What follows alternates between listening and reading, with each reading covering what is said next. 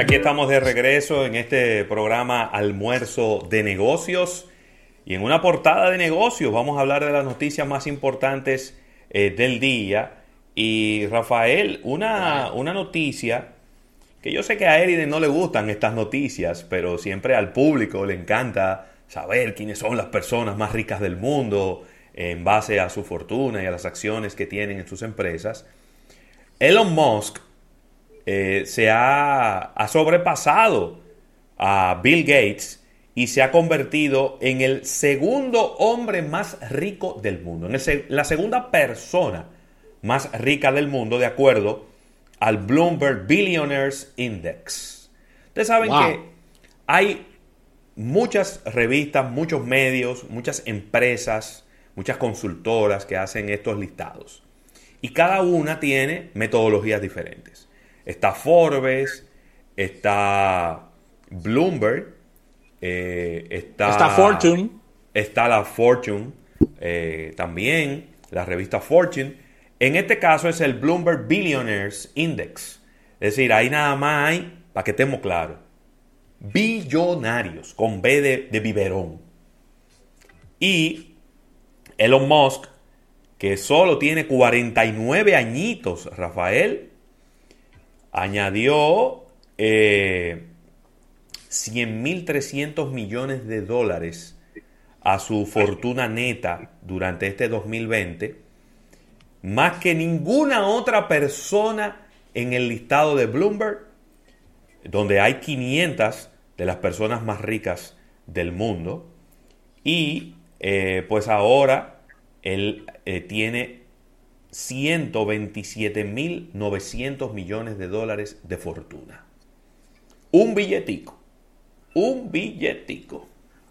Excelente todo esto. De verdad que un tema, como decíamos en días anteriores, un tema de expectativa con relación a, a lo que son estas fortunas, porque todavía la marca Tesla, si bien es cierto que sigue creciendo en su, en su valor bursátil, ya cuando te vas a los estados de ganancias y pérdidas de la, de la empresa, no reflejan necesariamente esta bonanza en la fortuna no, no, no. son dos cosas diferentes. de Elon, eh, Elon Musk, son cosas totalmente diferentes, sí. pero al mismo tiempo Elon Musk eh, muy desenfadado, vemos que él no le da mucha importancia a este tipo de cosas. También. No, ni Bill Gates tampoco, ¿eh? Porque Bill Gates recientemente agarró 27 millones y se los donó a la fundación que está trabajando sí. con este tema de las vacunas. De, de sí, además, fíjate que en las entrevistas que le hacen nunca se habla de dinero. No, no, no, son, parece, que él, él lo, parece que él lo exige. No me hablen de eso. ¿eh? No, no, a, al mismo Elon Musk. Yo he visto ba bastante entrevistas de él y, y no le gusta que le hablen de ese tipo de cosas, ni, ni, ni que tú eres el tercero, ni el segundo. No, no, no, no, no esas son cosas feas, esas son cosas feas entre gente con tanto dinero. Jeff sí, Bezos sí, sí. sigue siendo el hombre más rico del mundo. Digo, la diferencia entre él y Bill Gates son... Es nada. Yo creo que son como 20 millones de dólares, porque Bill Gates, déjame ver, Bill Gates tiene 127.9. Y dijimos que eh, Musk tiene 100, eh, 127.7 y eh, tiene Bill Gates. Y, y, Elon Musk tiene 127.9. Es decir, que si usted se pone a ver, prácticamente están empatados. Sí. En segundo lugar, ¿no? Con cualquier cosita que ellos salgan a comprar al supermercado, cambia el ranking. Pero lo impactante del número es que en enero, en enero, él estaba en el en, el, en, en, un lugar lejísimo. No estaba ni siquiera dentro de los 10 primeros. Creo que era 18 por ahí. Y él, su fortuna ha crecido en 100 mil. No, yo no creo que llegara a 18, no. Tú eres loco. Porque nada na, más eran 27 mil millones que tenía. Ah, no. Estaba más lejos. Estaba más lejos. Estaba por el número 30 y pico. Él estaba en el número 35. Aquí está. En enero y ahora está en el número 2. Entonces él ha saltado 33 puestos, 33 escalones hacia arriba, y eso es lo sorprendente y lo impactante en este listado de, de la revista Bloomberg. Me pregunta Sandy Victoriano Si hay algún latinoamericano en esta lista, vamos a buscarla la lista, pero es Debe de estar Carlos Slim. Es muy posible que por ahí esté Carlos Slim, que también esté eh, algún, algún brasileño de Itaú, del Banco Itaú, eh, o de los dueños de, de esta cervecera eh, mexicana también.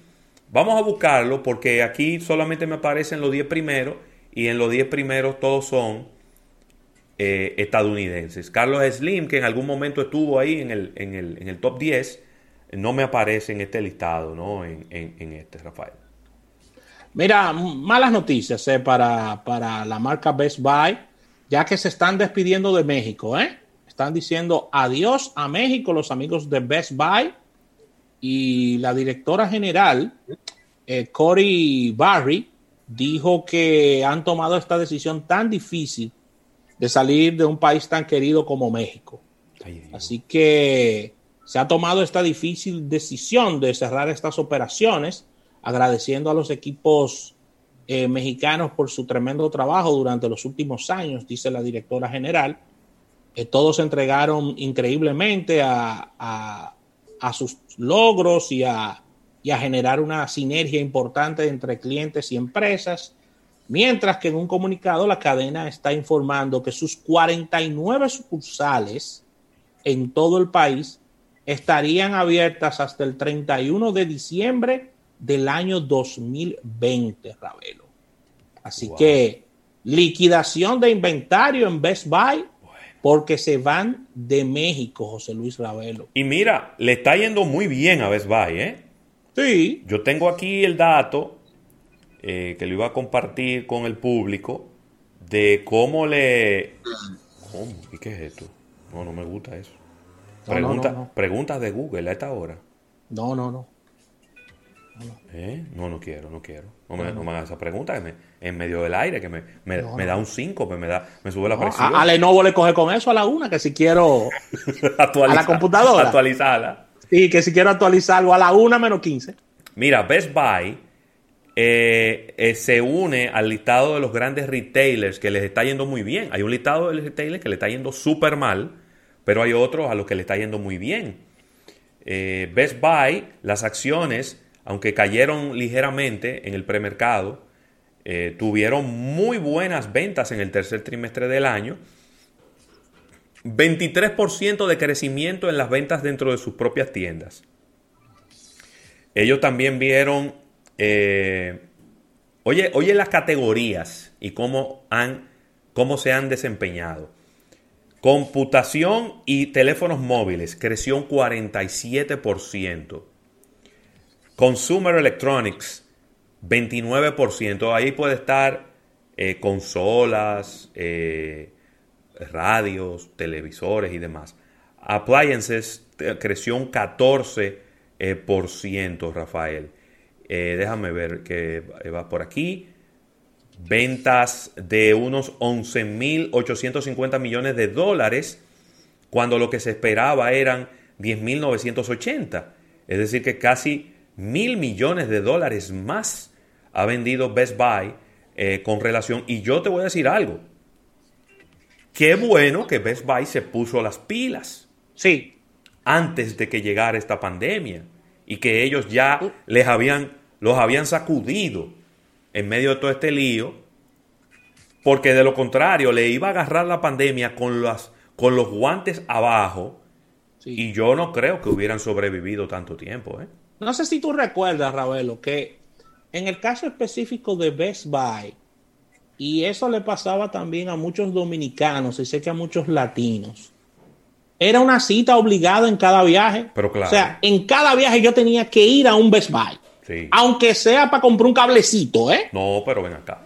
O sea, era una visita obligada. Bueno, en el caso nuestro, nosotros hemos ido a muchísimos Best Buy en todo Estados Unidos, pero era una cita obligada a ir a un Best Buy. Ajá, y, esa mesa, y esa mesa llena de CD a 1.99 y a, 99 centavos. Eso era ah, también, ah, también. un clásico. Un clásico. Eso era un clásico. No, y... el Best Buy también te sacaba, porque muchas veces las personas que están de viaje, señores, olvidan muchas cosas de sus, eh, de sus gadget tecnológico, se te puede olvidar un cable, un conector. Sí.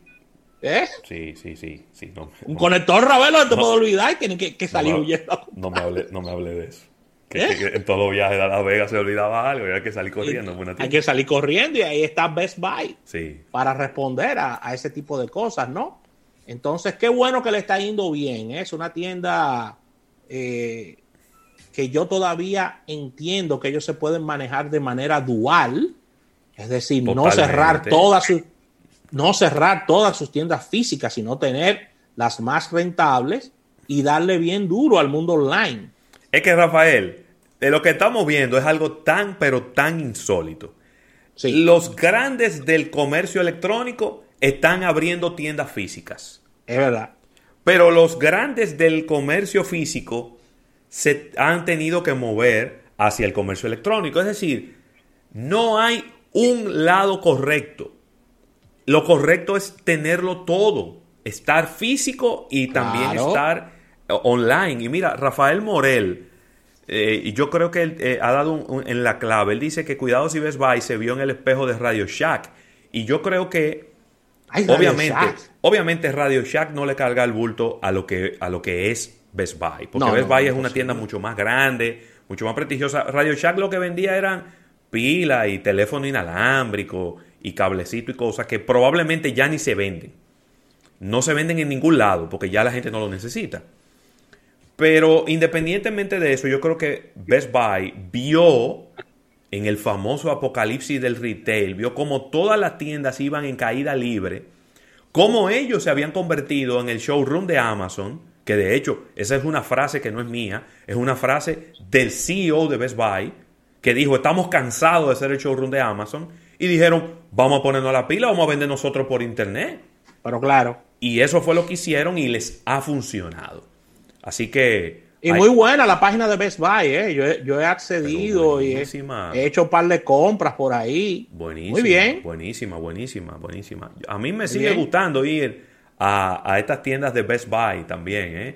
porque ahí uno ve muchas, muchas curiosidades, muchas cositas que probablemente usted no la pediría por internet, pero en el momento en el que usted la ve, ahí usted se puede convencer de la calidad, de la terminación, y entonces de repente ahí usted sí la puede comprar. Mira, así que con esta información cerramos esta portada de negocios del día de hoy. Esperemos que de verdad, voy a soñar un poco, esperemos que esto sea por un periodo X y que Best Buy pueda volver a México, porque es que México es un, mercado demasiado apetitoso para las marcas, ¿no? Demasiado, demasiado. Mira, Rafael, antes de despedirnos, eh, quiero aprovechar este momento para agradecer a la Universidad INTEC eh, la invitación que me han hecho a participar de un, eh, de un webinar, de un conversatorio que tendrán en el día de hoy, a propósito de, que están lanzando una maestría, eh, diferentes maestrías en la, en la división de posgrado de la universidad. Así que voy a estar compartiendo por ahí con, mi amiga Alicia Puello y también con Sergio Olavarrieta. Eh, vamos a estar hablando un poco de los cambios del consumidor esta tarde a partir de las 6.30. Así que invitar a todo el público a que sintonicen el canal de YouTube de Intec y que eh, por ahí pues puedan seguirnos y que puedan hacernos las preguntas que consideren pertinentes. Así que muchísimas gracias Intec por tomarnos en cuenta y por ahí estaremos eh, pues conversando como nos gusta a nosotros, conversando y, compartiendo informaciones con nuestro público. Así es, así que vamos a una pequeña pausa comercial, al retorno venimos con más contenido.